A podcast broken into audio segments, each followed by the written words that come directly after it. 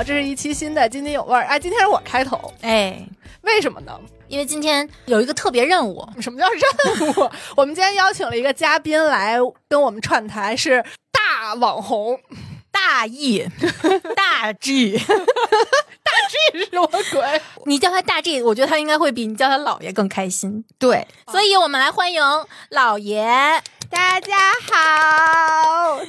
Fit for Life 的老爷，对我觉得这个怎么才来串台呀、难道不应该第一期因为我们都是 I 人，所以这次串台其实是我找的。你们能想象我这么红的一个人？哎呀妈！给我们带流量来了。我这么红，我一直在等着你们来找我串台。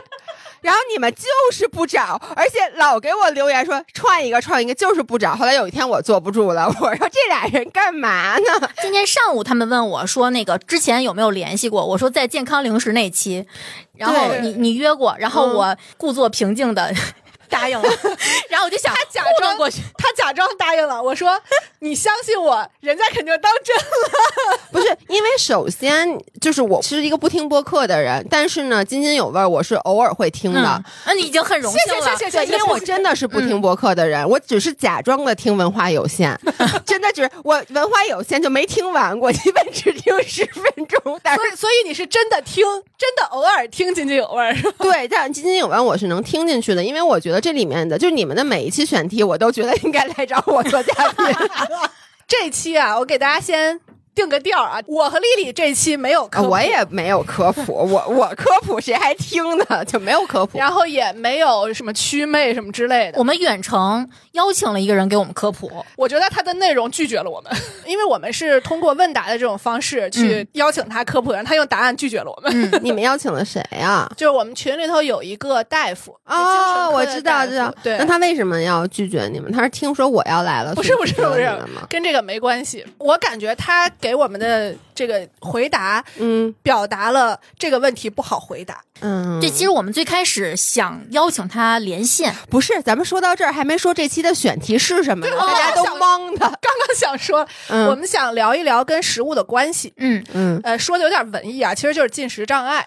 我觉得进食障碍就把它说小了，对就它就已经得是你可能要到有一些疾病的情况。但是嗯我觉得其实大部分人，我就把这话搁这儿，只要减过肥的人，嗯，你说的可太对了。没有人跟食物关系好的。那你说，你说他们是有进食障碍吗？如果你把它定义为一个疾病的话，那我觉得绝大部分人是没有的。没到这个程度，对，但如果你把它定义为一个你的心态，嗯，那我觉得他妈全有。对，而且我我不同意你刚刚说的那句都跟食物的关系不好，我觉得是都有过跟食物有矛盾的这个阶段。嗯对，有的人可能慢慢的就会好了，但是我觉得只要是减过肥的人，或者说是对饮食，那天我跟姥姥说，我发现所有的和食物关系的不好，都是开始于一个 restriction，就是你不管是因为你是控制热量也好，还是控制说，哎，我有一类食物不能吃也好，嗯。就是它都会让你开始跟食物的关系变得就不那么好了。嗯，不那么自然，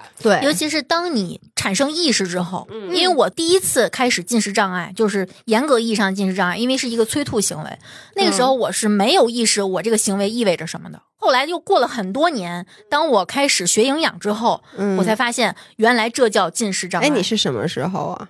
二零一零年你是什么情况？你在有在节目里分享过吗？没有？哎，我是不是没有过？只说过过去胖，然后过去试过各种各样的减肥是这样的，我是从嗯小学五年级开始发胖，嗯我们的老听友知道，但是我一直没有用跟食物对抗的这种方式去减过肥，嗯比如说节食，或者说我顶多是吃个减肥药，就是年级吗？不是初高中的时候，但是我不想放弃吃东西，哎，分享分享，你吃的什么减肥药？曲美。我还还饭，我们俩吃的一模一样。那个年代好像都是他，巩俐，巩俐做广告的那个盒是黄色的，我记得，这么具体吗？就是因为那个时候，一个是曲美，还有另外一个是那个叫王姬做广告的，他那个成分都是唏嘘不明，西不曲名，星西不曲名。哎我说了这么多年唏嘘不明，没有人纠正过我。哎，没关系，这是非常欢乐的一期，在我的世界里，我说它是什么，它就是什么。西区不明。行，西部区名一样的。哎，现在这个东西是不是在国内已经禁了？禁了因为在美国那边我知道是是禁的。明面上禁了，但其实有很多它非法添加的对包嗯包括安非他命。都是要对对对对对因为我那段时间吃完之后就是渴、嗯，口臭、心跳巨快，哇，睡不，着。姐们儿，哎，你那时候多大呀？呃，我反应最大的时候是高中，我应该比你大一点，所以我吃那个的？时候，我？是不是比你大一点？我八二的，哦，八六的啊啊！那你高中就吃那个东西，在那么久以前就开始有了吗？这是个坦白局。我开始有印象吃的有品牌的是曲美，但嗯之前有很多，比如说什么甲壳素，都是一样东西。对，因为我是在大学的时候嗯开始吃的曲美嘛，我跟你的反应是一模一样的，而且我跟你的初衷也是一模一样的。嗯其实你就是你想走一条捷径，对你想找一个方法，让你既不用运动又不用节食，其实就是想躺瘦。我觉得所有人都有这种这种心态。然后吃了以后，其实说白了啊，它还是让你去节食了，因为你吃东西其实你吃不太下饭，没食欲，你你没食欲，而且有时候有点恶心，尤其是见到油腻的东西，对，然后呢，吃完那个时候，我就记得一个是我那个心跳快到，就是一个是我手抖，有时候半夜我会突然心悸就醒了，是的，就就就就这样就醒了。我还被老板拉过，就是因为我一直到上班之后还在吃，嗯我被老板拉着去医院，因为他不知道我是吃了减肥药导致的心跳加快。嗯，然后我还大把大把掉头发，然后呢，就是手心特别容易出汗。嗯其实我现在回想起来，它所有的这些表现都是要加快你的 NEAT。就是你的非运动热消耗，对因为什么是非运动热消耗？就除了我们在完全躺在那儿静止的这个基础代谢，嗯和你在做运动之间的中间的这个，就比如说我抖腿，嗯，然后呢，真的真的就抖腿，抖起来，抖起来就抖腿。然后呢，包括像你那种，比如说眨眼睛啊，包括像你忍不住，比如你冷了，你打哆嗦，这些其实都是非运动热消耗。然后我之前一直说，如果说，比如你想减脂，然后你没有那么时间做运动，其实一个很好的方法就是提高非运动热消耗。比如说你每天你不是，就是比如说你多去走两步，不是坐电梯，然后你爬楼啊什么的。但是那个它增加的非运动热消耗，就更多是你自己身体本身的，比如说它其实让你那个时候就是会不自觉的发抖，嗯，就坐在那儿，就是就抖，就真的抖，你已经抖起来了。我已经抖起来了。就是它其实都是让你增加了一部分消耗，然后它在抑制你的食欲，然后让你吃不下东西，然后它会让你的。比如说你心率特别高，什么这些会提高你的基础代谢嘛？然后就是从各方面，然后让你就感觉上，哎，你减肥还挺有效的。但是这东西特别害人。我在我的节目里面讲过，就是我为什么停吃那个曲美，是因为当时我上大学的时候，因为我在加拿大上大学，然后中国留学生圈子里另外一个女孩儿，她也吃这个药，然后呢，结果有一天她半夜就猝死了。对，猝死的病例特别多，她就猝死了，嗯就是心脏，就是那个叫骤停，还叫剧停，骤就骤停，对我老妈 你吃了多久？可能有两个学期，就大概是一年吧，而且是那种反反复复的吃，因为那药吧，你真没法一直吃。嗯就是你是比如说你吃了以后，哎，你你瘦下来了，瘦下来以后你就想那我不吃了，但那个时候你又没有任何的知识，对，你就停了那个药以后，你就开始哎，就渐渐你食欲恢复了，你就你就开始吃，然后你就就反弹，然后呢，每次你反弹，就比如你在吃饭的时候，你都在想没关系。因为你觉得你有后路，没错，你就会觉得，哎，没关系，我这东西热量高是吧？没事儿，我就这礼拜我过节我就吃了，我节后我立刻就把那药给补上，所以我就那么反反复复的吃了可能两个学期，然后直到那个女孩儿她就是猝死，然后猝死之后我就有点害怕了，然后我就把那药给停了。后来还流行那个泰国减肥药然后泰国减肥其实一样的啊，东西，五颜六色那种，对，嗯，这个弯路我确实没走过，没有什么可说的。这个我们还挺有经验的，包括减肥茶啊。因为那时候我的偶像是徐静蕾，所以人家代言的我就是会买。他代言大印象吗？碧生源，碧生源，嗯，对，反正那种减肥茶我也是，就是我我觉得我吃过可能这个市面上所有的减肥药，你用过文丽瘦吗？你知道文丽瘦我听是什么吗？说过这个东西，就是一个电视购物里的东西。闻闻一下抑制食欲。还有就那个就是徐帆做那广告，穿上之后走路就能瘦的拖鞋，啊有有有有有，对，还有那个站在上去，对对对对对对对，对对，过电似的那种。对，完了，我们到底花过多少冤枉钱啊？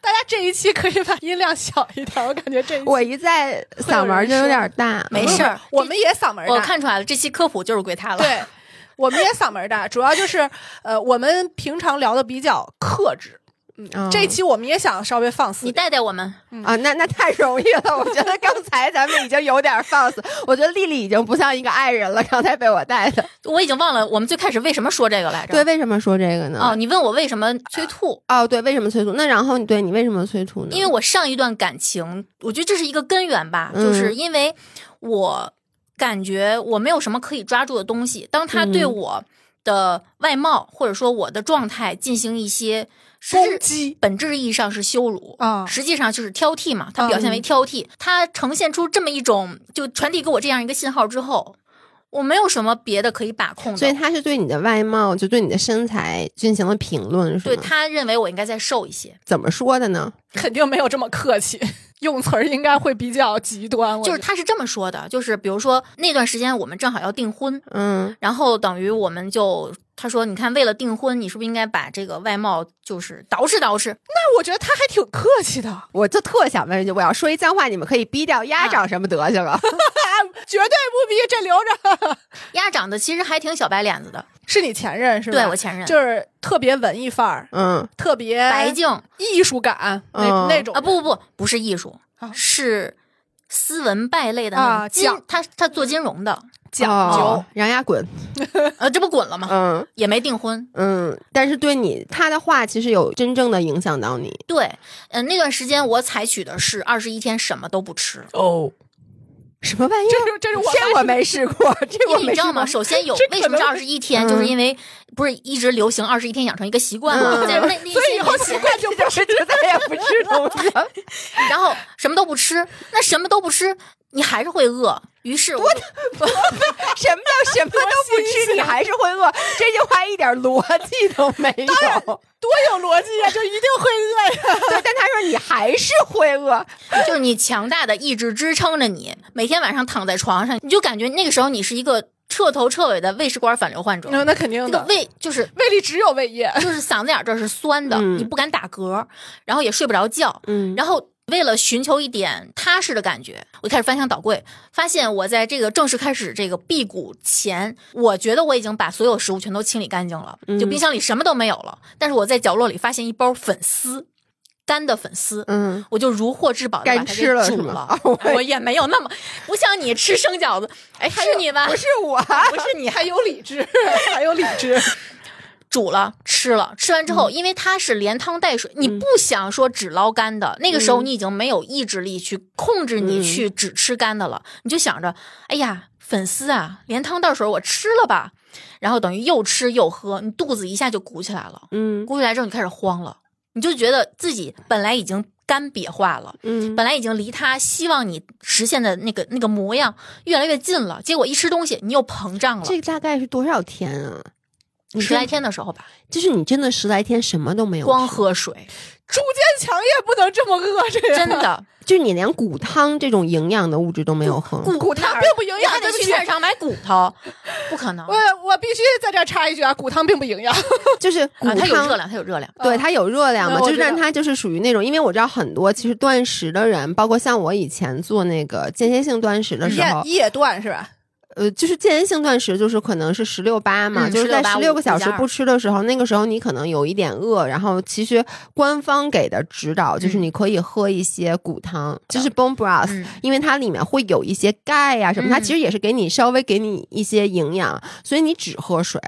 嗯，我其实记得不是特别清楚，但大概率是只有液体。那个时候可能脑子已经不好使。可能还有奶，对，脑子已经不好使，应该是记性也不是很好。但是我一直有一个习惯，就是身上一定有话梅，嗯、所以在撑不住的时候，我应该是会含着话梅的，因为你知道，一直不吃东西，嘴是非常臭的。对。苦，对，所以就是不行的时候，觉得要跟人说话受不了的时候，吃个口香糖，吃个话梅，然后就觉得话梅那点肉是不可能给我增加任何的热量摄入的。啊，然后就这么撑到第十几天的时候，吃了包粉丝，然后吐出来。啊，还吐了。你知道，当一个人你已经觉得你自己进入那种干巴瘦的阶段，你其实心里面是特别高兴巨。兴奋，然后呢，这个时候你绝对不能接受自己的肚子是鼓出来的，所以一定会吐，对。一定会吐。然后到快结束的时候，因为他当时是出差出嗯长差，他说就利用这段时间，嗯，反正也没有人干扰你，家里就你一个人，啊，那时候你们俩没分手啊就是在一起的时候你就开始这样了。，对，然后等到快结束的时候，他说：“我想看看你现在变成什么样了。”然后当时我用的是单反，嗯我端着单反对着镜子拍了一张，你知道那张照片是抖的，你知道吗？我现在手机里还有，就是控制不住，我拍了好多张，没有一张不是抖的，最后就把抖的一张发给他，他说：“天呐，真好看！”你知道，就这一句话足够你又撑好多天。可以了。然后他回来那天，给我从门口的那个江西瓦罐汤捎回来一个排骨莲藕汤，嗯我吃了，吃完之后就是抖着吃的，你知道吧？饿时间太久的人就是抖着吃，你的电解质已经失衡了，严重失衡了。然后我们去电影能逛，我这都那样了，我还去逛运动超市，真是有病。然后你今天真的是放飞自我。之后的几天，就每天反弹几斤，每天反弹几斤。多新鲜！你掉的是水呀、姐们儿。那个是我第一次催吐，但是我觉得不是催，嗯。就是那个时候我也没有去有什么抠嗓子眼儿的行为，就是总觉得不行不行，我不能吃，然后我就趴到那个马桶那儿一弯腰，它自己就出来了，嗯，就感觉是一种意志驱使着你不吸收这些东西，而且因为你当时的你的肠胃因为太久没有进入食物了，它然后你突然进入食物，它其实它是会受到刺激的，嗯。它会有点排斥。我能理解它，因为我第一次催吐也不是抠嗓子吐，就是我记得那个时候就我不是停药了嘛，然后停药以后，而且那次我我停药是我之前其实很多次，我有时候我再也不吃减肥药了，因为内心你不管怎么去说服自己，你心里很清楚这个东西对你身体是不好的，嗯。但是人就是这样，就是你在吃减肥药的时候，你说啊我不吃了，但是当你每次一吃饭，然后你你你你就又会回去，有那个罪恶感。对，而且你会就它真的就是你的后路，所以当那一次我就说，哎，我说不行，我不能再吃了，然后因为真的那女孩的死给我很大打击，然后我就把他们，我记得当时我还是住在宿舍里，我把他们全都抠出来一颗一颗，就扔到马桶里就给冲下去了，就我没有仪。式感呀。对，因为当时我是在加拿大，因然后我深知，因为加拿大是不能卖那种药的，西部区名，加拿大是不能卖西部曲名的，所以我知道，我每次都是放假回国，然后回去半箱都是药，所以我就知道我把他们冲走了，我就真的等于断了自己的后路了。然后我接下来的那段时间，其实就开始了这种所谓的极度节食，就是因为你没有后路了嘛，于是我就开始吃什么那个七日瘦身汤，你们知道吗？就当时我知道，王菲，对对对对对王菲说，而且很多欧美明星，就她在英文里面叫 Seven Days Cabbage Soup，其实跟七日瘦身汤是一样的。嗯然后就是你在七天里面，它就是你煮一大锅，用圆白菜，然后呢胡萝卜，然后还有什么什么东西我到。现在不喝罗宋汤就是因为这个。哦，是吗？哦，我我特别懂。我有一段时间，我闻见那个番茄味儿的汤，我就干呕，哎，就是这种干呕，真的。就是这种感觉，就是条件反射，就想起当年受的那个罪。对，然后呢，反正就是煮那么一大锅，然后呢，就是他就说你没有任何的限制，你可以随便的喝，你想喝多少喝多少。废话，它也没有多少热量。对，但你除了它，你就什么都不能喝。嗯，然后呢，一开始就特别管用，嗯，就它等于就变成我的减肥药。就当这一段时间，哎，我吃多了，我就吃七天这个，一下就体重又回来了。嗯但是呢，你会发现它越来越不管用。我觉得也是因为我的意志力越来越不好。我我跟你讲啊，那个七日瘦人汤，后来我就想这玩意儿用白水煮，哎呀，我下次我用骨汤，骨汤热量没有那么高，因为国外可以买那种就 fat free 的那种骨汤。嗯，说，哎呦，要不然我在这里面放一点儿这个，就是火鸡肉是很瘦的嘛。嗯我说我放一点这个 lean turkey，又加了点儿鸡肉。后来说，哎呦，要不然我再放点土豆，然后这个东西就越来越好吃，逐渐健康化。逐渐变成了罗宋汤。因为我就记得到最后，我真的在里面放那个 lean ground beef，就是瘦的牛肉，但是它再瘦，它也是牛肉，它也香。但是煮完以后，上面还有薄薄一层油，然后又有番茄，然后又有圆圆白菜，又有土豆，又有胡萝卜。然后我朋友来我家说：“哟，这都是真好吃，给我来一碗吧。” 然后反正越来越不好使，我因为当时我已经知道我已经不能再回到吃那个特别清淡的那个清汤寡水的那个圆白菜汤的阶段了。然后我就记得有一次我也是就吃特多，吃多其实是我肠胃有点不舒服了，不舒服以后呢，我就到厕所，我忍不住的我就。有点想吐，然后我一张嘴就吐出来了。嗯，吐出来以后，你就明显感觉到瘪下胃瘪下去了。然后第二天早上一称，哎，没胖，嗯，跟你之前每次吃完第，因为当时我一天要上五六次秤，跟你前一天晚上吃完第二天胖是不一样的。你第二天没胖，哇塞，你知道那一刻就感觉我找着了好方灵法。光乍现，找到了门的钥匙，就是一条新的后路。嗯，从那以后我就又开始就是。你你能理解，就是对于我们来说，如果你没有后路的话，你没办法毫无罪恶的吃东西。你吃的每一口东西，不管它健康或不健康，你其实都是有罪恶感的。是的，当时我找到了催吐的这个后路之后，我就哎吃吧，吃完我就吐了，不就完了吗？我过一下嘴，就是这种感觉，特别特别可怕，我觉得。有的时候你会在早上励志，我今天绝对不吐，对，然后坚持了，比如说至少一顿吧，清淡饮食之后，不行，我难受。我明明可以，我为什么不？还是想吃，然后就开始吃高热量的。嗯反正我知道怎么把它清理出去，对，而且我不想用什么过度运动这样的方法。因为当时我是完全不运动的，嗯就是运动，它都对于我来说都不是一个选择，而且运动消耗不了这么多，消耗不了我吃下去那堆。，对，然后那段时间的瘦是那种干瘪的瘦，完全没有精神的时候，是哪儿哪儿都是平的。你想我一米七五，我当时才九十六斤。我到时候给你们看两张我当时的照片儿，就是嗯，当时我应该是自己是有有一个词叫 body dysmorphia，、嗯就是身材认知障碍吧。就是我就记得有一次，那个时候我真的就是九十六斤，然后呢，我有一个朋友大概一个多月没见我，他见到我以后。他说：“天呐，你现在瘦的太可怕了！因为我连去那个 Hollister 买那个裤子，它是零零号，就最小的裤子，我穿上以后是挂在胯骨上的，就是那种咣里咣当的。但是我把他的那个话当做了一个赞美，对我，我觉得哎呀，是这样就终于好看了，是吗？嗯真的就有那种感觉。而且当时其实我觉得我这个身长，像我现在一百二十多斤，我都不觉得我自己胖。可是嗯当时我只要过了三位数，我只要是一百斤了，我觉得我自己像猪一样肥。就你看着镜子，你觉得自己哪儿哪儿都是肉，你就总想去掐。对我最瘦的时候也就九十九斤了一天，我真下不了一百，真下不去哎，。你太高了。就是我的极限，我那会儿其实跟你们类似，我用的方法也很极端，是百分之百的过午不食，可能大概坚持了有我干过，嗯我干过好几个月呢。呃 我我坚持了大概有不到一年吧，半年多。嗯那其实就是 intermittent fasting 嘛，嗯对你就是在做间歇性断嗯食。对，然后再加上每天四公里，就十圈儿嘛，在学校周末会有一个十公里的跑步，嗯嗯，瘦到最后是一百一十四斤，跟你一样。我回家，我妈看见我眼泪就掉下来了，说：“你遭遇什么了？这是这饥荒吗？怎么就能瘦成这样？”但我没有到你那个程度。我其实现在想问你们俩一个问题，就是嗯在减肥之前，你们真的胖吗？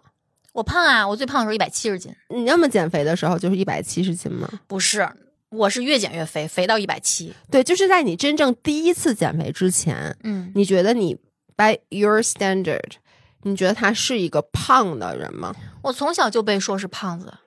你就被说，对，因为我小学，比如说三四年级的时候，四五十斤就嗯巨瘦我也是，啊、但是因为我一直不吃饭嘛，我家里人就给我喂那个激素的那种口服液，什么太阳神、娃哈哈那种口服液，哎就为了让我吃饭。因为那时候我几乎每周都要去医院打针，因为一直生病，只要营养不良。市面上有什么病都能在我身上找着，就家人太慌了，所以就给我吃一些广告宣传嘛，就说吃了这个宝宝吃饭更香。那个时候谁有那么多相关的营养知识，对吧？对。所以家长就会买，就如获至宝，哎，赶紧让孩子吃。我都记得太阳神口服液这个东西，就是我就在想，这那玩意儿现在搁现在肯定不让卖吧？这里面什么成分咱都嗯不知道。然后五年级就一下子八十六斤，那个时候就开始有人管我叫胖子了，因为那时候我们班没有什么胖人。那咱俩还真是连时间都差不多。嗯，我是因为我小时候生过病，嗯，然后就是有一段时间是一直在喝中药，就人家吃饭我喝药，所以基本也是属于不怎么吃饭的那种状态。所以我在怀疑，是不是我们之所以认为自己胖，是因为我们有过骨瘦如柴的时候。我觉得我不是，因为那个时候我对自己没有概念，那你是从什么时候开始觉得自己胖，然后想减肥？我磨裤子。校服磨裤子，嗯就别人的校服能一口气儿穿三年，我一年就得换一次，因为裆那块儿是会磨破的，而且会被男同学看见。他会问我你多少斤，就是很巧妙的问我。当时我并不知道我身上发生了什么，等到我回家脱下衣服的时候，发现裆那块儿破了个洞，然后你才知道你走路已经开始磨裆了，你的腿已经没有缝了。然后我从高中开始再也没穿过秋裤，因为我觉得少一层我就能瘦一圈。那你现在你觉得你的体重是你心中舒适的吗？我最开始就减到九十九斤那次，就是最后一次减肥，嗯就是用比较合理的方式瘦下来的嘛。然后我当时给自己立的目标是，我一定不能让体重变成六开头。但是后来我去年就是最胖的时候，也长到六十二、六十三，我觉得没什么，嗯因为我觉得现在心态已经跟那时候完全不一样了，就是我完全能接受一个我自我感觉很舒服的状态。我本身一是一个非常非常爱吃的人，嗯又爱下厨，又爱吃东西，也会做。我跟你一样，我喜欢吃猪食，就是饭量还巨大，就是我吃的那个量，用它它能吃我一天，可能我一顿能吃它一天。嗯可能都不止。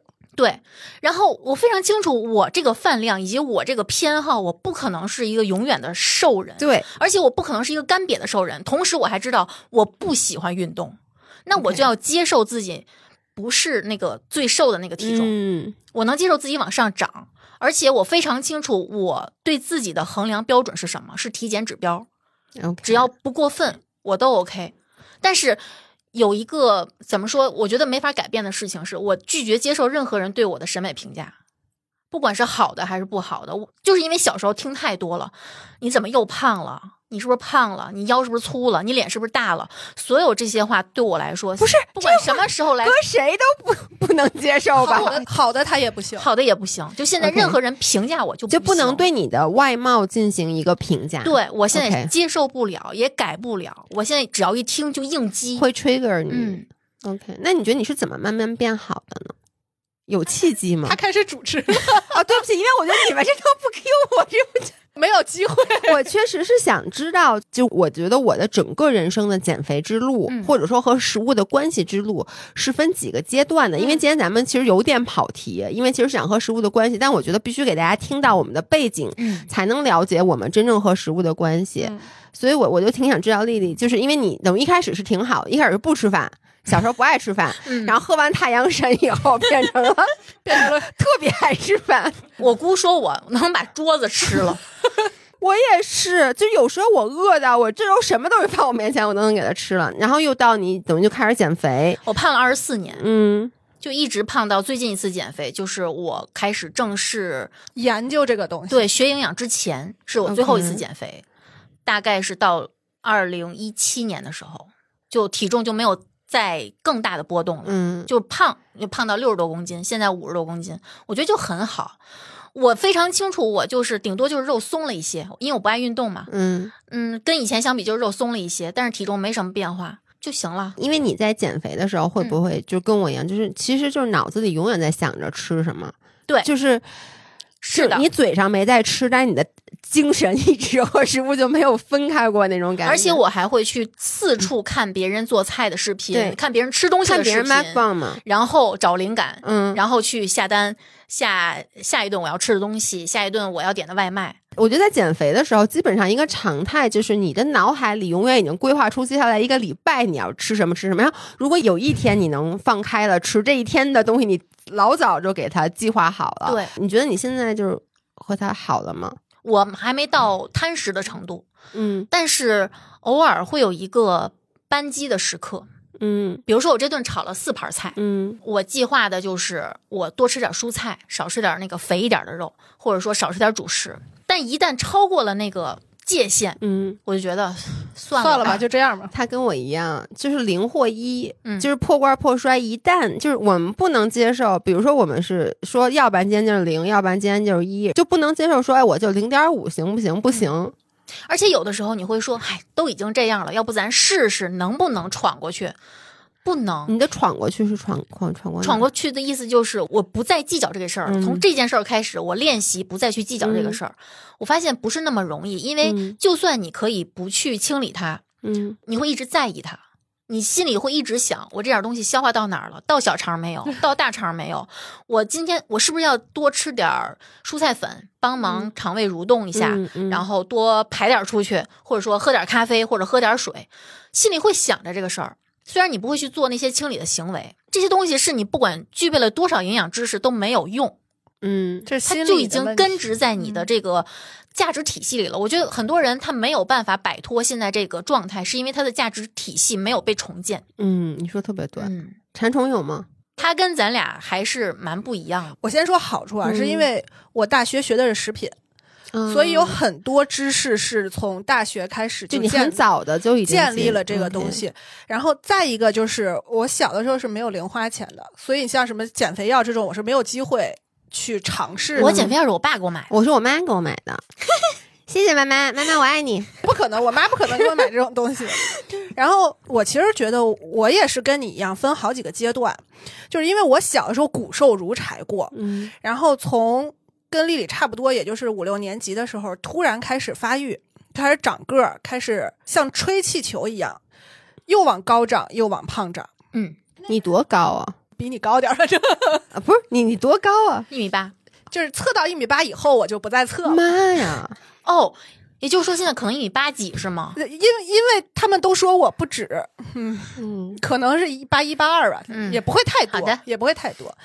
而且我特别神奇的是，很多女生是有月经之后就不长个了，嗯，嗯我是月经之后开始疯长，就就跟吃了激素一样那种长个，长到可能两三个月就得去买一次裤子那种。所以那个阶段的我是时刻不停的感觉饿，那是嗯你身体肯定的需要。对，所以我没有觉得我跟食物之间会有问题，就是我觉得我必须需要它，我随时随地我要吃东西。你知道他这个心态，就是咱们现在希望重建的那个状态，就是像小时候那样，我饿了我就对吃。，对对对为什么吃东西？因为我饿呀。对，呀、我是真的饿，嗯而且是这一顿吃饱，甚至吃撑，嗯可能也就一两个小时就饿了。嗯，而且那会儿还在学习嘛，就就是 这所谓的学习，嗯，就是所谓的学，不是就是你的消耗是真的非常大。嗯就是突然让我开始意识到，就像你刚刚问的，你什么时候意识到你自己胖？是我开始发育。我其实从发育开始，我的身材就不是很亚洲的身材，嗯，就是很快胸部和屁股就开始有脂肪的堆积。真好。现在终于接受了，用了三十多年，终于接受了。但是那个时候你就会觉得哇，完了，我脏了，就那种感觉。你不能嗯。接受自己有呈现一个女性的性征。对，一开始这个还有一个问题，就是我当时你可能是身材认知障碍，嗯。我那会儿有一段时间是有性别认知障碍的。我一直认为我可能是一个男孩儿的样子，嗯。我不能接受自己有胸，嗯。然后就会也是开始尝试，嗯，呃，不是尝试减肥，是尝试什么裹上，嗯，然后什么勒着之类的。但是你拦不住它，它就是会长，然后你还是会饿，然后吃好多。那会儿不觉得需要减肥，但是需要觉得，比如说我需要遮肉，嗯，嗯我要穿很宽松的衣服，然后我不要穿内衣，因为穿内衣会显得有胸的形状。然后要穿非常大码的东西，但是我已经很大码了，我还怎么再大码呀？就就感觉很费劲。一段时间之后，就当我终于不长个儿之后，食量其实是没有很快减下来的，所以体重还在上升。嗯就是你的身高可能已经不太在变化了，但你体重还在上升。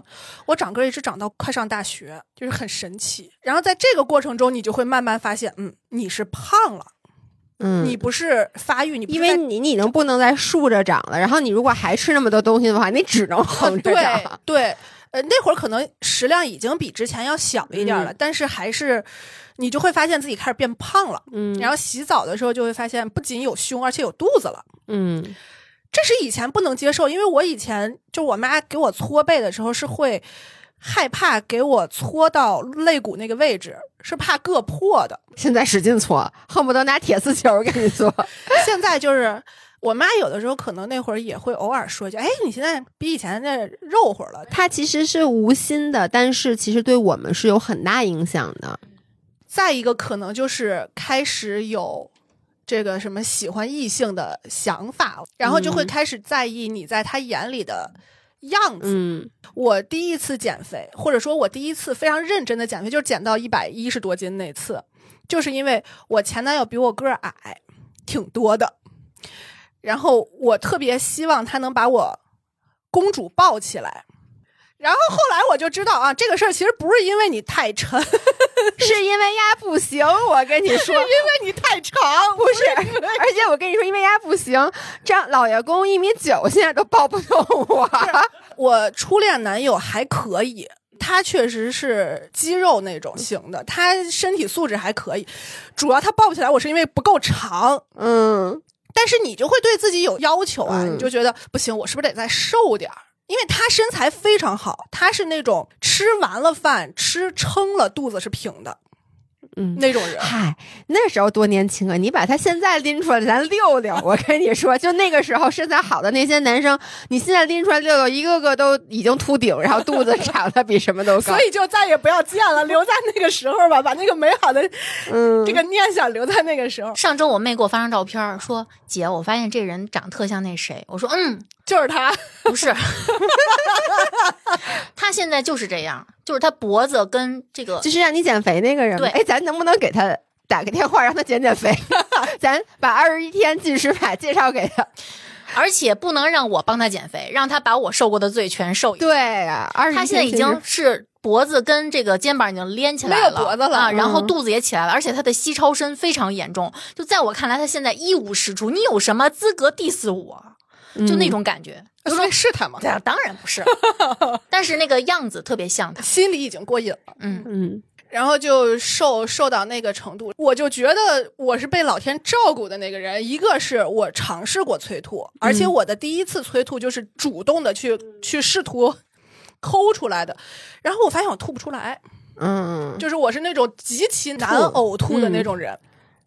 所以你刚刚说你吃多了，我怀孕唯一一次吐 就就是因为吃自助餐吃多了，对，有时候吃撑的那种时候，真的是一张嘴。对，那那是真约出来就是因为你的饭已经吃到 嗓子眼儿了，你知道吗？那是我唯一一次，当时还说呢，说这个这是对怀孕的一种尊重，我就至少得吐一回吧，那种感觉。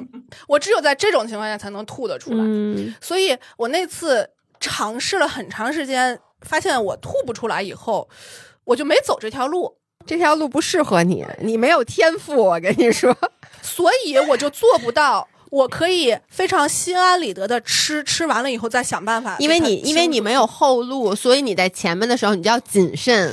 我就要非常克制自己，然后我又是一个意志力非常薄弱的人，所以我就反复的在节食和暴食之间横跳了很多年。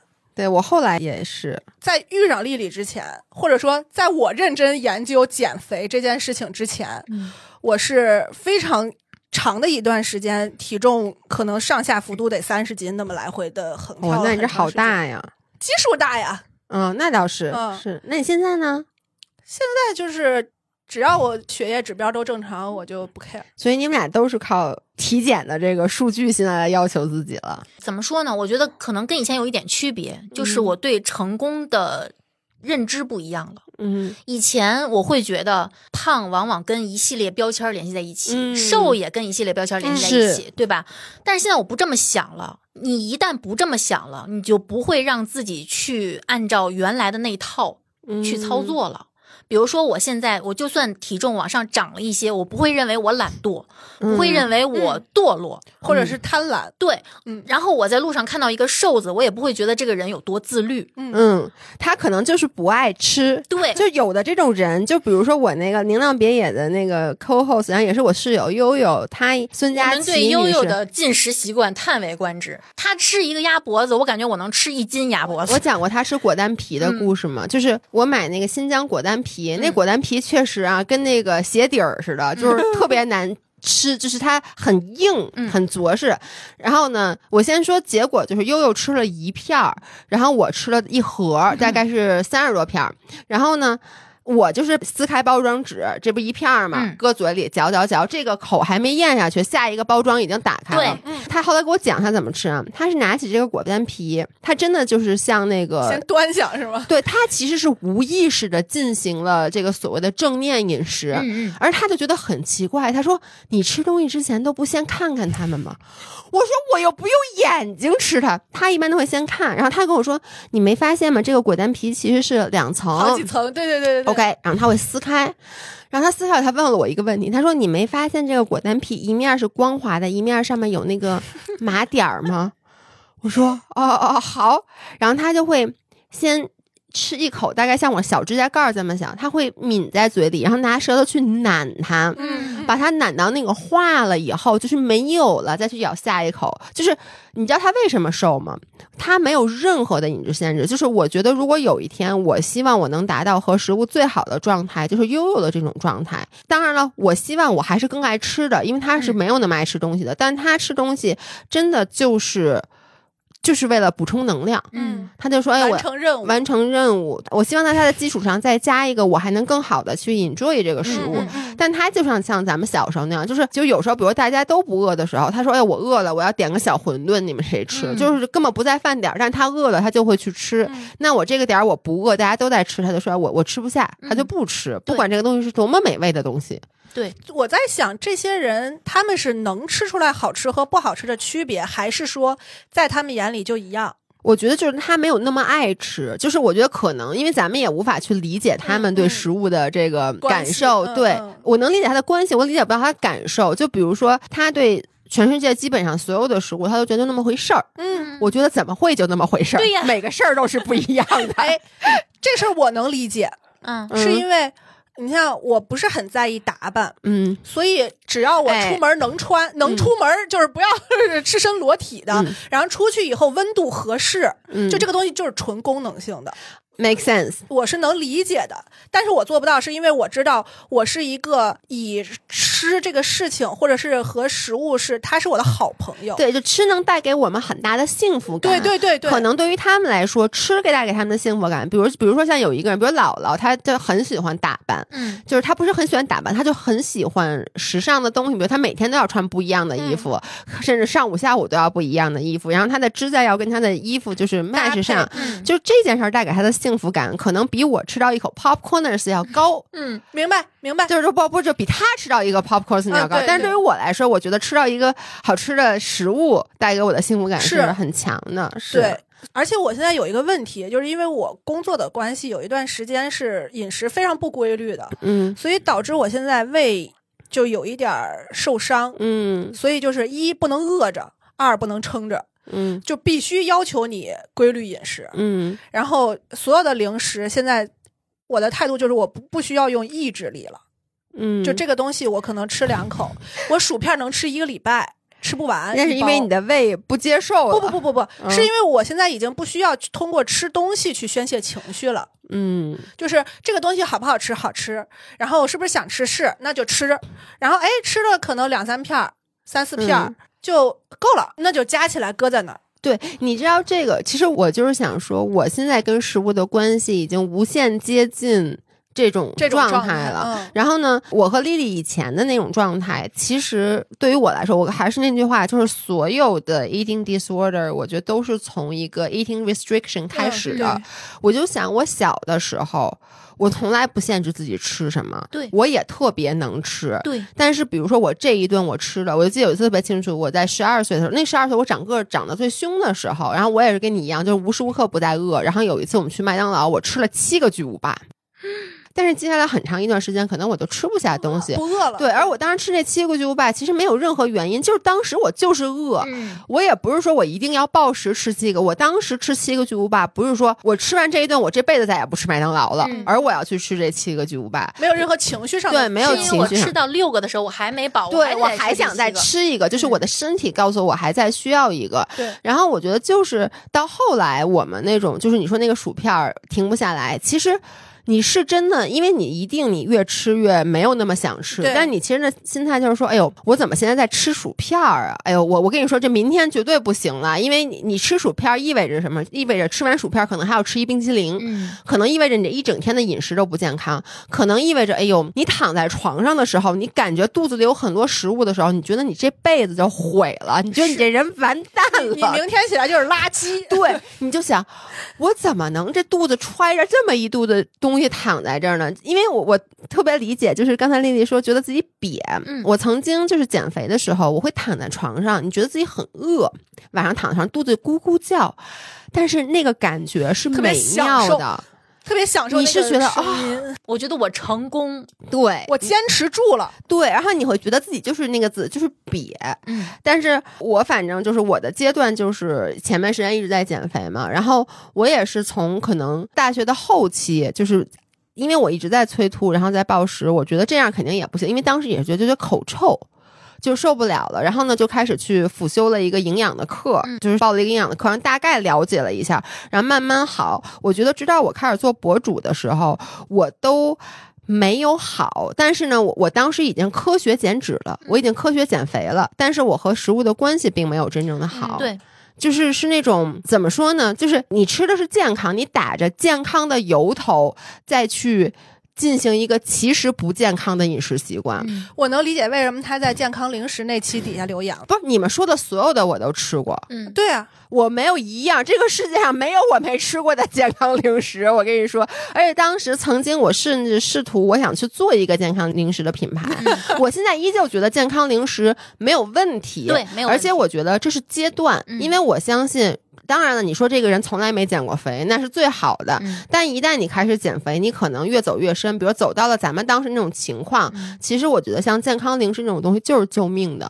精神上的救命稻草。他给了我一个情绪的一个兜底。对，而且你不可能在深渊的时候，你说你一下就蹦到嗯那个外面去，那是不可能。你是要一点一点往上爬的。那爬的过程中，你其实就要依托于一些这些现在，比如说，当我已经跟食物的关系很好了，我想吃什么零食可以吃什么零食的时候，我可能会说，哎呀，那个所谓的健康零食，其实热量也没有那么低，其实它只是一些噱头。但是对于当时的你来说，它是让你开始吃零食的第一步。对因为如果这个零食上没有一个健康的标签，我是不会吃它的。对那我就永远不吃零食，永远不吃零食的后果就是，我一旦开始吃任何一个零食，嗯我就会暴食。是的，嗯是的，所以我觉得它是有它存在的必要的。但是我觉得就是那一点点，因为当时我所有的就是那个时候就我觉得我自己很科学，所以我也是比如计算热量，然后呢我也做了生酮，然后高低碳，包括那个 intermittent fasting，、啊我全部都做了。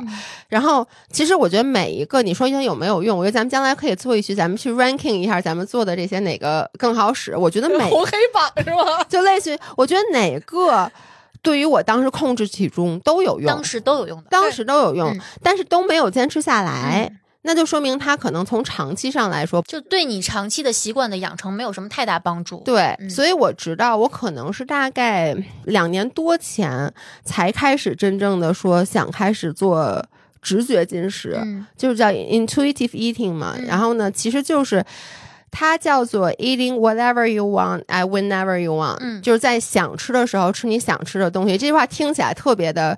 直白，嗯就是你觉得怎么会有人不是在想吃的时候吃点想吃的东西呢？但其实我觉得咱们都不是，都不是减过肥的人都懂，这是不是很容易的一件事儿？你的心里的对他的接受的能力都不一样。是尤其是你一旦减过肥，你就知道你会习惯性的把食物设定为禁止和非禁止。对你当你面前一旦有一个禁果，对你就会本能的想去偷尝禁果，对。它会打破你给自己心里设定的那个阈值。我先分享一下，我就做这个直觉饮食两年来，我觉得也是分阶段的。嗯就是最开始的时候，我其实就是想我不饿，因为以前你开始你还是会做 calorie restriction，就是你会在热量上做一个限制，比如说我一天就吃一千八百卡，因为那是你计算热量嘛。那我说我先打破这个，就是我不去管热量，我想吃的时候，我饿的时候我就吃，我吃到饱为止。然后呢？因为我当时其实最想解决的是一个什么问题，是我老想着吃、嗯这事儿特别烦，你知道吗？就是我发现我只要没事儿，我就在刷大众点评那些餐厅。嗯，我现在还是就没有几个你能真正的敢去的，因为它的热量都很高，但你就忍不住，并且总是在看，比如别人吃的那种视频啊嗯什么的，而且老去淘宝上去看那种零食。嗯，我特别喜欢加车，对对对对对，嗯我就想把自己从这个状态中给解放出来，就是我想让我的。精力能够 release 出来去做点别的事儿，当时就觉得我一定是因为饿，因为你总是在饿的时候去看这些东西。后来我就在我想吃的时候把自己吃到饱，嗯我觉得这个可能花了得有半年到一年的时间吧。然后我就发现，哎，我的确是不饿了，一点都不饿了，我真的不计算热量了，我也不称体重了。嗯但是我依旧总是在想着食物，嗯为什么呢？是因为我没有吃我想吃的食物。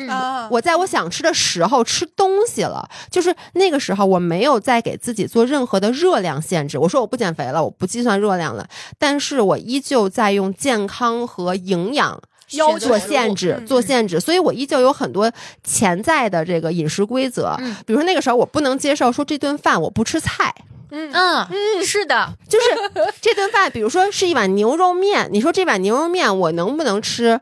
如果说你旁边再给我配一大盆沙拉，我会先把这盆沙拉全部都吃掉。如果还没有饱，我再去吃这个牛肉面，可能就吃半碗，吃两口，吃两口，然后你就觉得，哎，我也饱了，我嗯是不是直觉进食了呢？其实不是的，嗯因为很多情况下，你可能就没有办法保证你每一顿饭都有蔬菜嗯。是的，那这个时候我就会产生一些负罪感，焦虑，对你就会觉得，哎，我营养没吃够。其实你哪儿需要那么多 营养啊？你真的不需要。我觉得，就是包括像有的时候，这个时候我想吃一个甜品，嗯然后呢。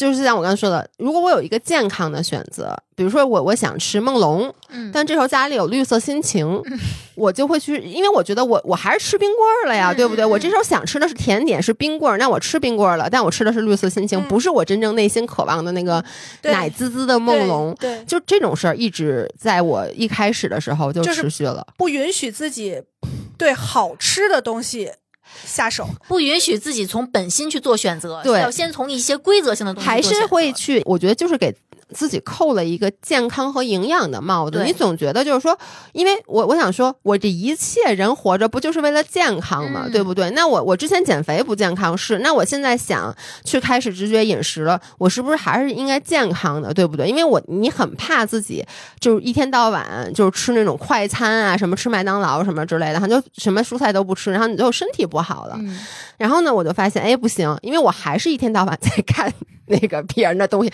就看这种奶滋滋的东西，或者看这种乱七八糟的东西，看好吃的东西，看好吃的东西。所以后来我就说，就这样，我我就是一点一点的把这个自己给自己的这些小规矩都摘掉。比如说以前我就要求这一顿饭必须要有蔬菜，嗯蔬菜必须要占我整个饮食的一半儿。嗯然后呢，我必须要有蛋白质，嗯我绝对不能说我吃一顿饭只有碳水，那是不可能的，那这个绝对不行。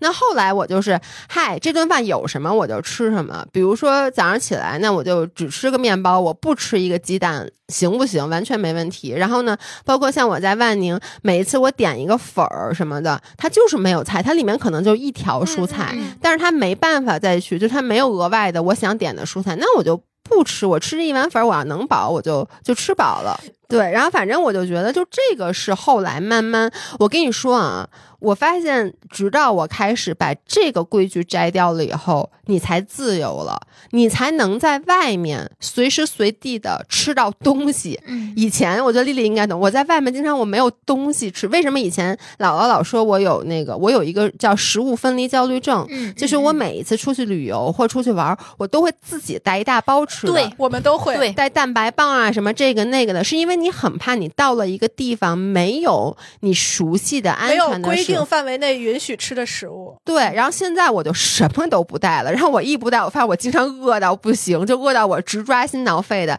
但是只要这个时候，比如有我想吃的东西，我就直接去吃它。然后我发现我体重也没变化，我也不知道我好几年没称体重，但我体重我觉得没变化，我觉得我身材也没有变化，但我的精神状态好了很多。然后现在我真正的是，我经常就到了饭点儿了才想起来，又说还没吃饭呢，那我吃什么呀？然后可能一翻就是，如果今天想吃沙拉，我还会点沙拉；嗯如果我不想吃沙拉，我就点个我我最爱吃的其实是牛肉面，我就经常点一碗面，然后可能有时候也不点菜。嗯，就完全没有问题。我跟你说，这是一个挺高级的技能。嗯，你知道找我减肥的很多人，你跟他说要这样去吃东西，他其实是不会的。他嗯放不过自己这个需要很长一段时间的训练，才能让自己逐渐的去接受，对我可以这样。嗯因为你要知道，其实你像我也是之前很长的阶段不称体重，其实那段时间你在最开始是有点慌的，嗯，你总是在想。是不是重了呀？我觉得应该是重了吧，尤其是当你吃完一顿重口味的食物的你会，胡思乱想。对，而且第二天你会肿，嗯你觉得完了，就胖头肿脸。但是过了一段时间，你发现体重没有什么波动，这种训练几次之后，你才会逐渐的对这件事情笃定，对，你才会相信原来是真的你。知道为什么？因为咱们当时称体重称的太频繁了，嗯咱们会心里很清楚的知道，哎，我吃完大餐，我一上秤。胖了，重了，然后它已经刻入你的骨血里了。然后这个时候，你跟那些需要减肥的人说，你现在需要正念饮食、直觉饮食，他们会慌，对，说我以前就是这样的呀，我我以前就是想吃什么就吃什么，我这不才来找你的对，吗？所以我才变这么胖。说，而且就说我想吃什么吃什么，我不就停不下来了吗？所以在最开始，你看我是从六年前开始做减肥，然后六年前我做的整个方案就是不许。不许严格，你必须，嗯你不能。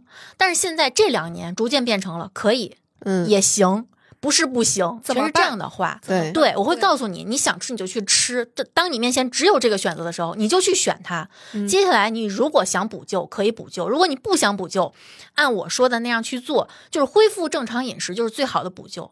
对。你只有让他经历长时间的这种习惯的培养，他才能相信哦，原来我可以一个月才称一次体重，逐渐的延长为我可以半年都不称体重，是。他才相信，不然的话他不信。对，我觉得，因为那次我发了一个，就是我直觉饮饮食的 all day vlog，就是发在了我的小红书上，然后好多人就说，第一，他们就说啊，你你吃好少；第二，就是说我吃就停不下来。嗯。然后这个第一吃好少的这个，其实我们在我估计咱们这期发的时候，我那期播客也已经发了，就是我就说为什么好多人会觉得我吃了停不下来，一个特别大的点就是你觉得你吃好多了，你真的吃好多了吗？你的所谓的我吃的很多，往往是跟你周围那个吃的少的人在不停的做对比。就是我在吃饭的时候，我眼里老瞄着你，我得跟你对标，你知道吗？就这碗饭，咱俩都点一盒饭，你下去了多少，我不能比你下去多，我比你下去多就觉得哎我吃东西停不下来。但是每个人对食物的要求是和需求是不一样的，即使咱俩身高体重完全都一样，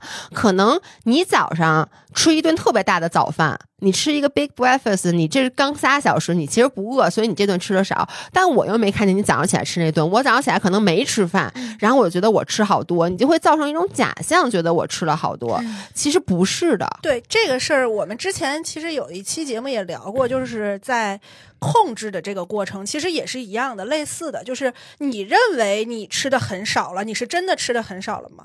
是用通过比如说记忆或者是这种方式啊、我记录我今天吃了多少。嗯但如果你拿一个 camera，就是拿一个从头到尾跟着你拍对，全部拍下来之后，你就会发现你今天其实吃了很多东西是你根本记不住的。对你这个就是我之前也是，就是我原来年轻的时候，我还因为我现在是带着大家反减肥，也不是反减肥，就是好好吃饭。嗯我年轻的时候，我们自媒体刚开始做的时候，前几年我一直在输出这种所谓的帮助你好好减肥的内容，就有一个点，就 exactly 就是你刚才说的，就是我我经常会问大家，你真的吃的少吗？你你去看一看，比如说你你在这吃 popcorners，我随手拿了三片，这你记住了吗？你没记住，对不对？就是同事在吃一什么东西，你过去。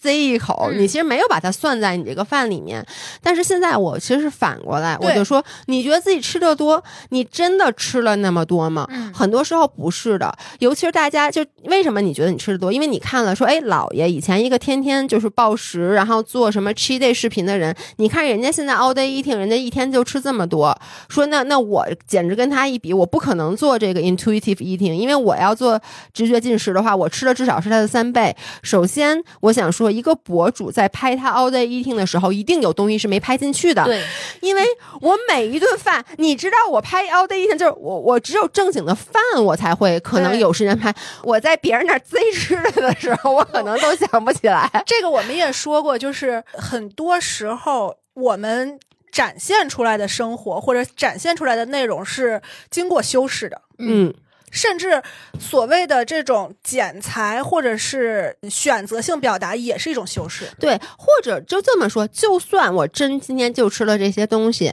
你知道我前一天吃，多少我是每天呢？都这样。你知道我后一天吃多少吗？因为我我觉得就是。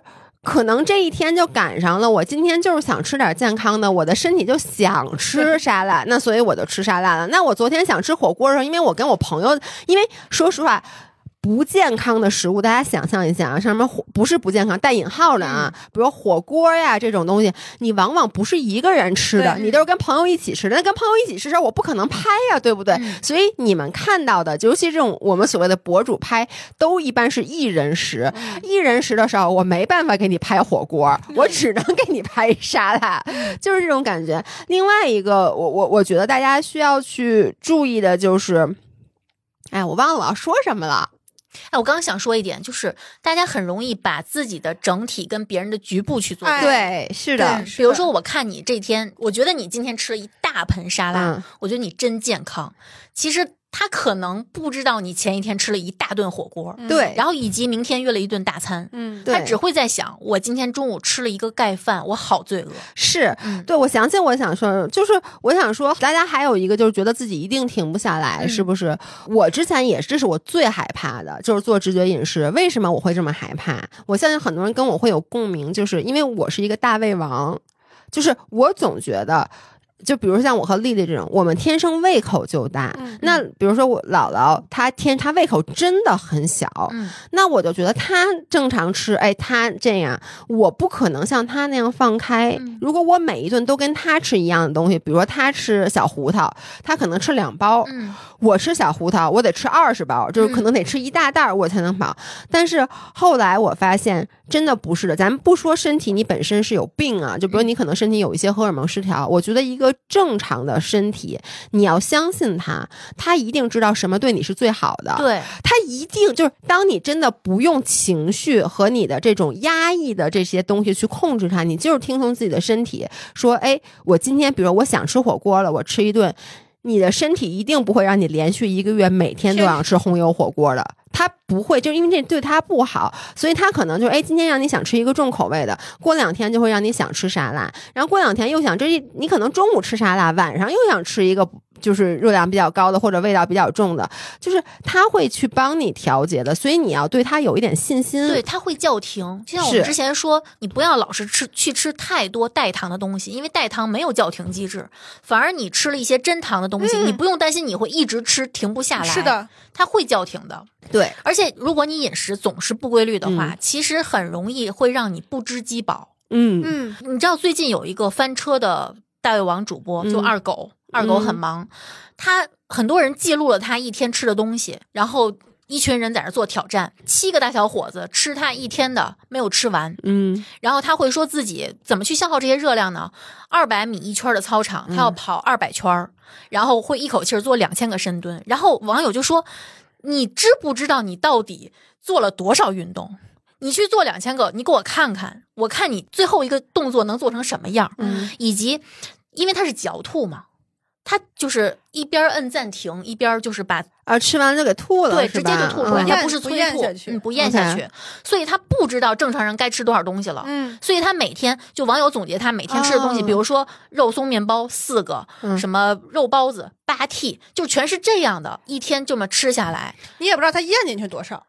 嗯，对，就我知道这个，你要说很多 YouTube 的这些，包括 TikTok 的很多这个。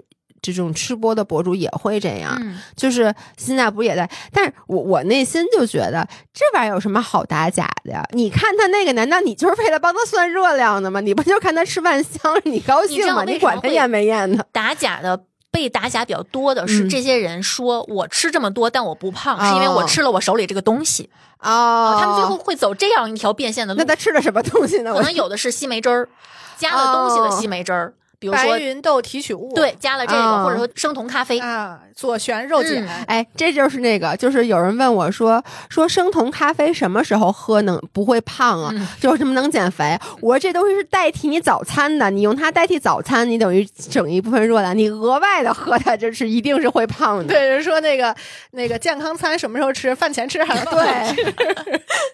对，一般被打假的都是，嗯凡是被打假的、都是你其实是把它清理出来的，你没有吸收它，但是你嗯。说你瘦是因为吃它，我我觉得呀，就是肯定有一些人他就是天赋异禀，嗯就我也认识那些人，就是代谢很高，他可能吃的就是比较像。或者吸收不好。对，我觉得相对于大部分人来讲，我可能就属于就比较能消耗的，因为容易容易瘦的，因为我吃的确实是挺多的。但是你不会离谱到你对对对消耗两大卡，对对对吧？对，就是我觉得我吃的可能确实是挺多，就针对我的食量来讲，我的身材我觉得算是瘦的。这是为什么？我现在非常接受自己这样，因为我就像刚才丽丽说，我这么能吃，我心里很清楚，我也可以像姥姥那么瘦，就是我大学时候那么瘦，但是那个是。我不能接受的状态，嗯那我现在这个状态，我吃这个食物的量，我觉得是完全 OK 的。嗯但是大部分人其实都是普通人，就是你吃多少，你吃东西吧，绝对不会白浪费的。嗯我跟你说，要我爸说那吃完了不长肉，那干嘛去了那些我东西？我刚想说，就是千万不要羡慕那种吃很多都不胖的，一定要相信我。你看疫情封城两个月，他们都饿死了。我爸说这些人会被自然淘汰的。呀、就是我们的本能让我们变成了现在这样，然后工业的发展又让我们有了无限的食物可以获取，这都是进步。哎，你说特别对，就是我我就也觉得这些年很多都在说说现在就食物泛滥啊什么之类的，说这个什么对身体很不好。我觉得这个其实真的是社会的进步，嗯所以我们不应该，我们不应该因为人家是人家生产出来没说你都得给他吃了呀，给了我们更多的选择的空间。你不要一直就贼着在那儿不停的吃，嗯其实我觉得有一点就是，我们日常总是在说摄入、摄入、摄入，其实你活着，嗯，你还要考虑消耗的问题。嗯之前我们给人安排方案，会比如说有一些固定的一些训练的动作，嗯比如说针对你的体态，针对你需要康复的地方。但是后来，我觉得是看你的 vlog，我觉得这点我是很受你影响的。我在我们那个工作群里面也说过，就是快乐的项目，选你让你觉得嗯我愿意去做的项目，你不是管是你不是用坚持的心态做的，对，就是可能说有的人喜欢跑步，比如说像姥姥，她喜欢挑战自己，嗯。对吧？练铁三那些项目，比如说，嗯，我家属就是就爱跑步，嗯。但是他每次劝我跑步的时候，我说不，我要跟着周姐跳一套操，因为我跟她跳，我心情会好。我喜欢选那些能让我跳着的时候，嗯。我一点抗拒都没有的，或者说我选一些玩着就能消耗的动嗯。作，比如说射个箭呀、冲个浪啊，我们小的时候，所有的体育运动都叫出去玩儿对对疯跑啊，哪有爬树对什么这种？就是我觉得让我就是开始真正去正视跟食物的关系这件事情，就是我开始给孩子孩子安排食物嗯这件事，嗯，我觉得会，就是。在这个时候，其实你也又从那个小的时候重新长大了一对遍。然后我孩子就特别，他就是一个我多吃一口都不吃的那种，就我哪怕吃进去，他自己就吐了，就是他他会 突然就吐出来，对，就吐出来。就是我有的时候会可能就这种这种强迫症上头，我就会说啊，你今天这一顿没有吃蛋白质，你再多吃一个鸡蛋。他就看我一眼，咬一口说：“妈妈，我已经吃了一口了，能不能不吃了？嗯我已经咽不下去了。”就是我也试过，而且包括我在那个，我不仅自己试过，就是我还在抖音上看到过，就是有的人就说我们要怎么对待孩子吃零食不吃饭这件事情。我们家吃零食是敞开了的，嗯随便吃，随便买，因为他是有钱的。然后就很多人都会说啊，那一定是因为你之前给他建立的习惯好。我说是因为我不限制他，嗯对，所以他就知道妈妈，我吃完这块糖以后，我会去认真的，我会告诉他，你吃完饭要吃完东西要漱口，嗯因为你要保护你的牙齿。但是我不会限制你说你今天不能再吃了。但是他会跟我说，妈妈，我今天就吃一块糖。嗯，因为小朋友，当你没有任何外在的的东西来干扰你接收食物的信号的时候，你跟他的关系其实就是纯粹的。对，你的身体生理上需要这个食物，你就去吃它；你不需要，你就不去吃它。然后，然后我们家小朋友猴哥还跟我说说，妈妈，我不想像爸爸那么胖。然后在以前，我还会跟他说，所以你就不能吃什么什么什么什么什么什么。现在我就跟他说，所以你就要照你现在想吃的东西，想吃的数量去吃。我以为你跟他说说你到他那年纪一定会胖的，我我觉得不会，因为嗯他没有任何进食障碍，嗯就，是他现在跟食物的关系非常融洽。对，而且我我觉得是这样，就比如像老爷公，他也没有任何进食障碍，嗯但他年纪到了，他还是会胖，他年轻时候可，瘦了。是这样的。然后我就觉得，其实我我打内心里在这一点很佩服他，就是因为他没有任何的焦虑。他胖了，他也觉得很自然，焦虑、执念，然后忐忑，在面对食物的时候都没有。是，就有些人，包括小孩子，我觉得对我来说是个镜子。嗯我们为什么想聊这一期，就是因为我回爸妈家，然后我们一起嗯家庭聚餐的时候，我外甥女儿就是吃完了，然后在旁边玩的时候，嗯可能玩太久了，她觉得没意思，她就说：“你们还没吃完吗？你们怎么吃了这么久？” 嗯，我儿子也问过这种问题。对我当时就在想，哎。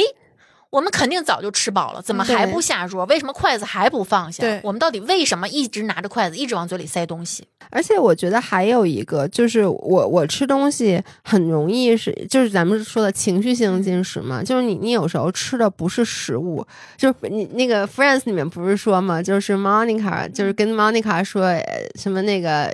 It's food you're eating, not love。就是你吃的不是爱，但是我觉得情绪进食这个东西其实挺难避免的。嗯我我那天我我觉得我那期播客可能也发了，我我最后当时就说了这么一段话，就是我最近一个感受。我就想啊，我我是从什么时候开始会有情绪进食的？非常非常小，因为小的时候我爸妈工作忙，如果我发脾气、我闹、我哭，他们就塞给我一吃的，嗯，说别闹了，别哭了，给你一棒棒糖，你怎么一边玩去吧，别闹了，别哭了什么之类的。建立一个联系了。对，就是然后那个小小的我就会意识到说，当我有情绪的时候，是食物来解救我的，嗯食物来安抚我的，就不是父母给你的关系，因为他们很忙，他们没有时间。我就记得那个时候，我印象很深，就是我妈平时不让我吃冰棍儿，但是呢，小时候我也没有阿姨嘛，其实现在应该都不能了，就把小朋友一个人留在家呃里。我我们都经历过。对吧？然后呢，我记得我妈去下午要去上班儿，我妈就跟我说：“你在家好好睡觉，说你醒了就可以吃一个大世界，就是那个以前一个冰棍儿。”所以就是他会把，因为你小时候肯定是不想一个人被留在家里的嘛，但是你就觉得，哎，我的这个孤独可以被一个食物来填满，对，所以就变成了，当你长大以后，当你每一次有情绪的时候，最快捷、最安全的解决方式，你就自然而然的会去找找食物。我觉得这是不是也是我们这类人之所以那么喜欢食物的原因？对。不不光是因为我们爱吃这个呃味道本身，我觉得还有就是，有的时候当你无助的时候，因为那个时候你其实是无助的，嗯，嗯。你会觉得食物是不会歧视你的。嗯，嗯对。嗯。他，你不管怎么对他，你在哪怕在他面前暴露出你非常丑陋的一面，他也不会去歧视你，他不会嘲笑你。你唯一能抓住的、唯一能把握的就是他和你的身材。你会想，对。我不管怎么样，这些食物都是摆在我面前，我想吃多少就吃多少。嗯，他不会躲着我走，他也不会嘲笑我，不会说你太胖了，我往后缩一缩，我自己回冰箱里去。然后这个行为完了之后，下一个能把握的就是身材，因为我可以把它清理出去。嗯，我不会对不起食物，因为食物已经被我吃掉了，它没有生命。你这个时候你，你脑子里横跳的就是它是，它不是，它是，它不是。然后你把它清理出去，你会觉得自己离成功又近了一步，因为你不但控制了食物，你还控制了你的身体。嗯哎，我我在这儿，我突然有一个想法，嗯就是我觉得你刚才说的特别对，就是他为什么你告诉他你可以不要再给自己任何的限制了什么之类的，你就想吃就吃，他做不到。嗯我觉得减肥这件事儿本身和控制饮食这件事儿本身是给我很大安全感的。是的，嗯因为在人生中，我大部分事儿我是没办法去掌控的。是的我说我什么什么工作啊、客户啊，我掌控不了。嗯我吃什么，嗯我能掌控吧？我说了算。对我说了算，就是我不吃这些东西。我说了，我不吃含糖的东西，我真没吃这件事儿带给我的成就感，不光于说，哎，我没吃含糖的东西，我是我能瘦，还有就是我做到了，嗯我给我自己立的一个规矩，我的掌控感。所以很多时候，你要他说，哎，你想吃什么吃什么，其实你是让他放掉一个他在他生命中为数不多的他可以掌控的东西，你这个其实是远高于食物本身的，所以他会很没有安全感。嗯，而且他明明知道他抓住的可能只是一个稻草。，对，当你溺水的时候，你会本能的想抓住一些东西，可是你你心里也非常清楚，稻草是救不了你的命的。对，你不觉得很多时候人就说啊，我分手了，就是像你刚才说，就比如我分手了，我很难过，我我立志要减肥。嗯那你是说我立志要减肥，其实有有一部分可能是因为我想变瘦。你你之前比如说你你我会让你什么，几年后再看到我，觉得你错过了很多，这是一个原因。但还有一个原因，就是因为你分手的时候，你觉得你整个世界崩塌了，你的这个整个体系是需要重建的。其实最简单的就是。从一个小事，因为你说我要升职这件事儿比较难，对，你而且知道吗？干扰因素太多干扰因素。太多，对，对，就是我发现我的这个减肥和亲密关系是有关系的。嗯就是当你在一段稳定的关系里头的时候，你会不太 care，嗯，就是 是的，我什么样儿。当然，这是一个健康的亲密关系啊，嗯就是我什么样儿他都会接受，他都会欣赏我，他欣赏的是我这个人。嗯但是，当你比如说离开一段关系，或者说，尤其是你在这段关系里头获得了一些东西，或者你对这段关系是有所求的，你可能有一些东西是你自己给不了自己的时候，你就会觉得哦，我需要通过某一些所谓的吸引力嗯去控制这个人对我的感情。嗯就是我，我只要足够瘦，我只要身材足够好，他就一定能怎么怎么样。嗯他就一定还喜欢我，是这种状态，或者说，好，OK，我分我分手了，那我就一定要减肥才能获取异性对我的关注。下一段对会更好，嗯会更好的前提就是我要比以前更好，对，对而我更好。的标准就是瘦。，对，嗯，哎，其实我现在很感激我的伴侣，亲密就是关系，我怎么着他都觉得好。嗯，这在以前是我没有获得过的，是的比如说，我现在跟我最瘦的时候比，我的腰已经粗了很多了，但是他还是会说：“呵，这小腰。”嗯，我说：“你能不能清醒一点？”他说：“不是啊，你看这窝，你看这窝儿。”我我说，然后有的时候我腿搭在他身上，他说：“呵，这这大长腿又白又长又直。”我说：“你能不能清醒一点？我腿有多不直，你知道吗？”他说：“我不管。”就直，嗯然后他说：“这是我见过最长的腿。”我说：“你是没见过馋虫和舒淇吗？” 然后他说：“我不管，我能摸着的就是 真的说的对，老板娘受不了了。对，这种关系也是我有了孩子之后才有了的。嗯就是我在之前是从来没有过任何一段，不管是亲密关系还是关系，嗯有过如此笃定的信念。嗯就是我儿子对我的所有表达都是：“妈妈，我好喜欢你，你就是嗯我见过最好的。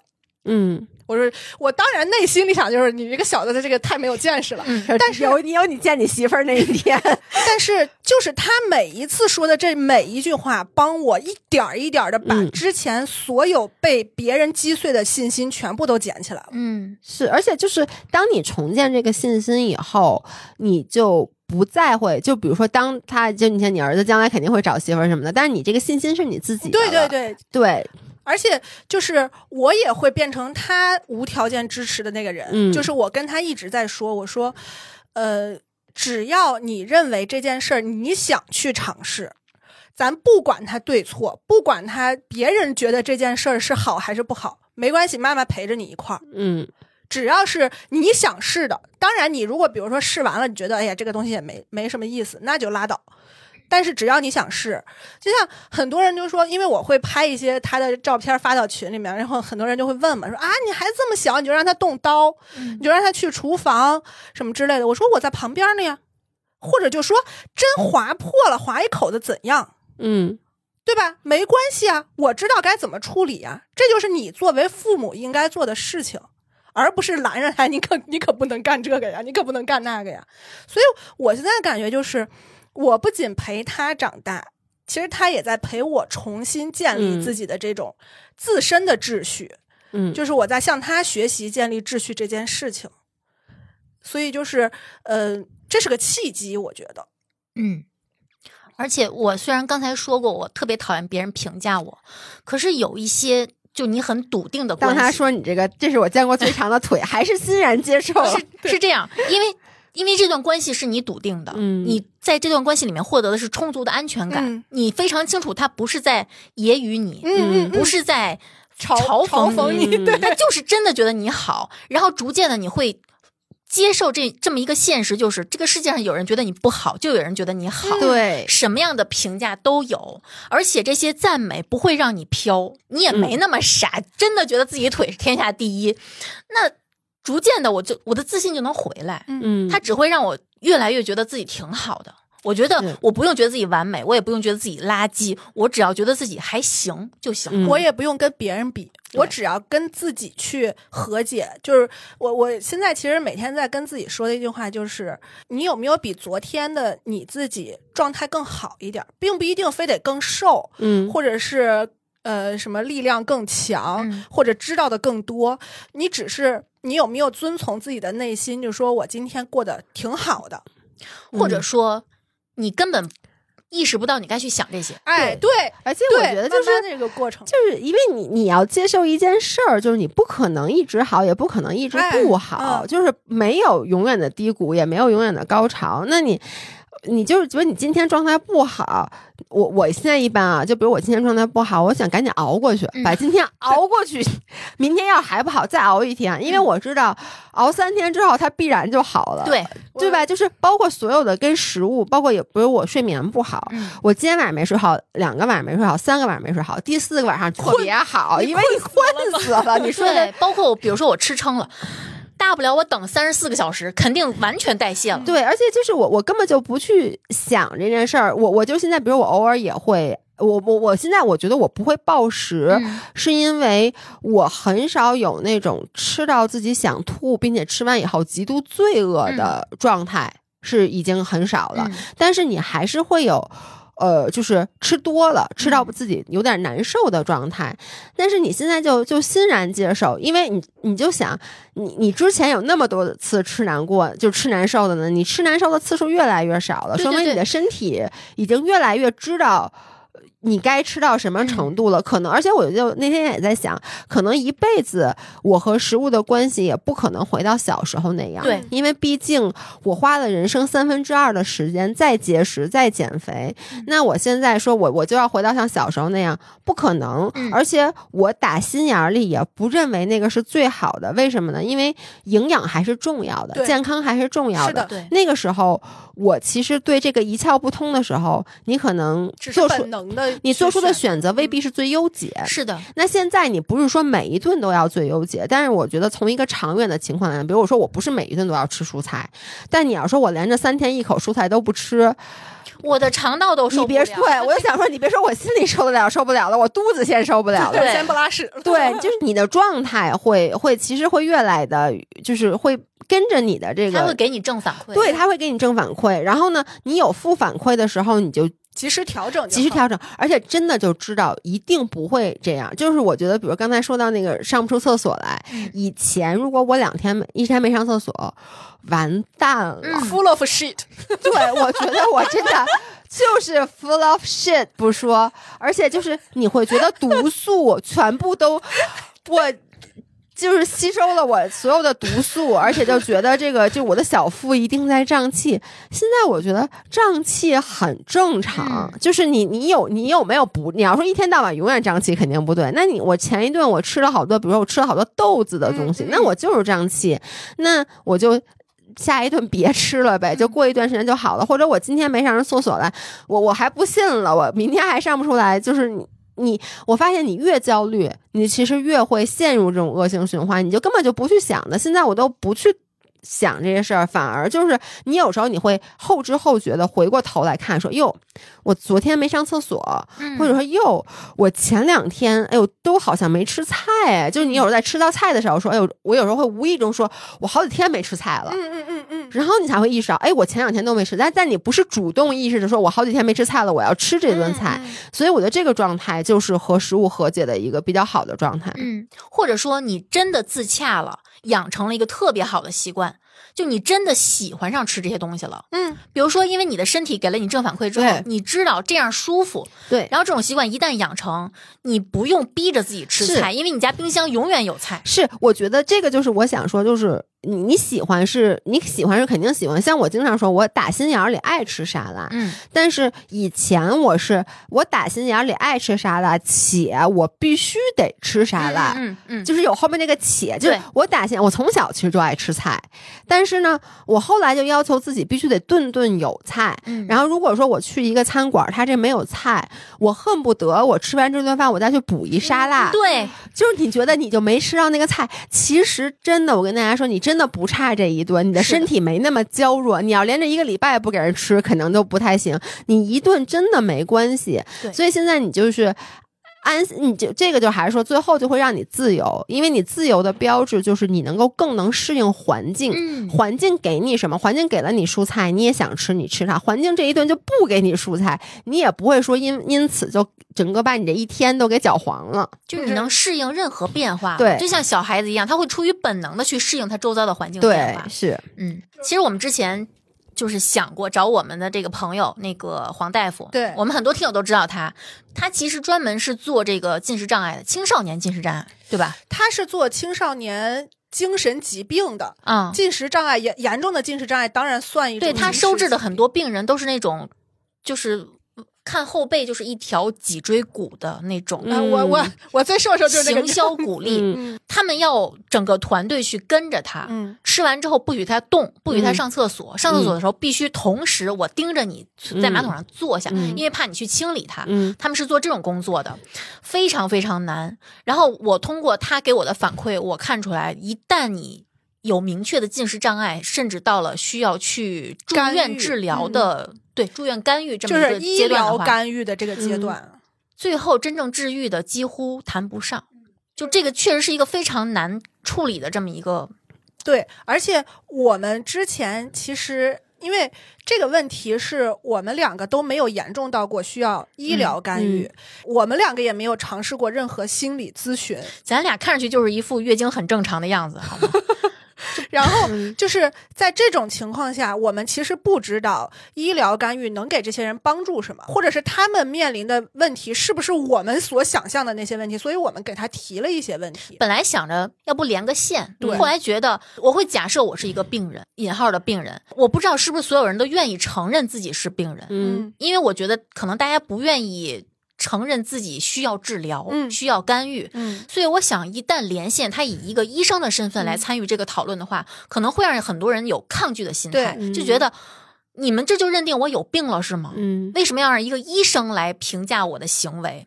所以我们只是给他，所以让我来。评价你们的行为，你们不，我们这是三个过来人，对，嗯所以所以我们就总结了一些我们其实相对比较想要知道，呃，医和他们认定的患之间的一嗯些关系上的问题。嗯但是当我们问完他给我们答案之后，他非常认真，他甚至还回顾了。去复习了很多相关的这个医疗诊嗯诊治这些方面的这个细节，嗯，然后给我们的答案都文不对题。